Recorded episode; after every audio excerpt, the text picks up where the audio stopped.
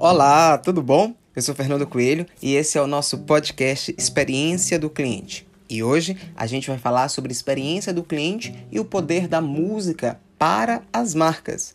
Música gera sentimento, emoções, memórias e lembranças.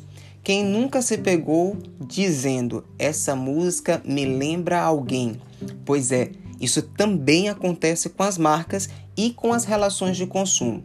E você, se é empreendedor, pode investir no que a gente chama de music brand. O music brand, ele é uma estratégia que integra o marketing sensorial e tem como propósito usar os sons para traduzir a identidade da marca.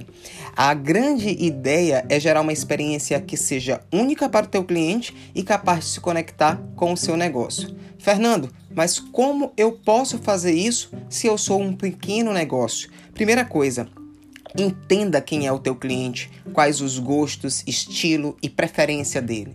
Segundo, saiba qual é exatamente a proposta do seu negócio. Por exemplo, se você é um restaurante mexicano, não faz sentido nenhum você tocar forró lá dentro, né?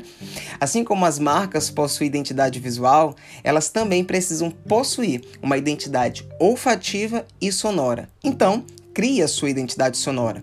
Monte seu repertório musical no seu ponto de venda. Crie a sua playlist no Spotify e compartilhe com seus clientes. Utilize a música também para incrementar a venda. Está comprovado que 80% das tomadas de decisões são feitas dentro do ponto de venda e de forma emocional.